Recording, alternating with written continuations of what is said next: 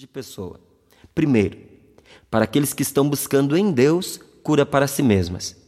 E depois, para as que estão intercedendo pela cura de alguém. Contudo, você também perceberá que o motivo deste livro não é a cura, nem o dom de cura, e sim Jesus. Só Ele pode curar.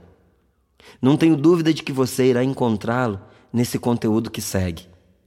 Acredito firmemente que você não terminará de ouvir este livro sem que algo notável lhe tenha acontecido.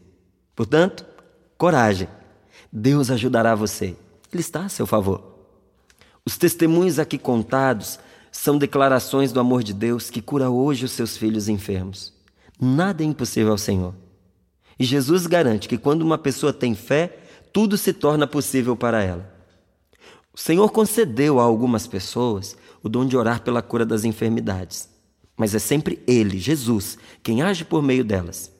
Sendo assim, o mais importante não é pôr a atenção no intercessor e viajar grandes distâncias atrás desse ou daquele homem que ora pelos doentes. Esses queridos servos de Deus são apenas vasos de barro. O que importa é o tesouro, o remédio precioso que o vaso leva dentro, o próprio Jesus Cristo. Em suma, encontramos o restabelecimento não quando o buscamos, mas quando nos deixamos encontrar por aquele do qual ainda hoje sai uma força que é capaz de curar. A Sagrada Escritura está repleta do testemunho de pessoas que se recuperaram de maneira milagrosa e até mesmo foram salvas da morte mediante a oração. Homens, mulheres e crianças, pobres e ricos, reis e mendigos, religiosos ou não, todos puderam experimentar pela fé que Deus ouve o gemido dos sofredores. O caminho de cura não é igual para todos. O caminho de cura, porém, não é igual para todos. Deus trata cada um de uma maneira única, particular. Ele não leva em consideração somente o que a pessoa quer. O que mais lhe importa é o bem dela. Socorre porque ama, não para demonstrar poder. Deus cura porque é amor. E o amor sempre cura. Não há nada que ele não possa sarar. Amar é querer o bem de uma pessoa ainda que ela não mereça. É assim que as mães amam. Por pior que seja um homem, sua mãe sempre quer que ele seja feliz.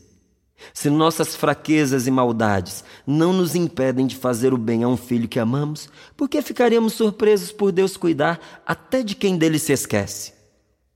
Em um retiro de aprofundamento sobre os dons carismáticos, proclamamos que Jesus poderia curar mesmo uma pessoa má, cruel e vingativa, pois ele trata o mal com o bem e destrói o pecado, não o pecador. Dias depois, uma senhora me procurou e disse: Enquanto você pregava, você falou algo que me deixou muito chateada. Afirmou que Jesus pode curar até mesmo alguém que não é bondoso nem mesmo fiel a Ele.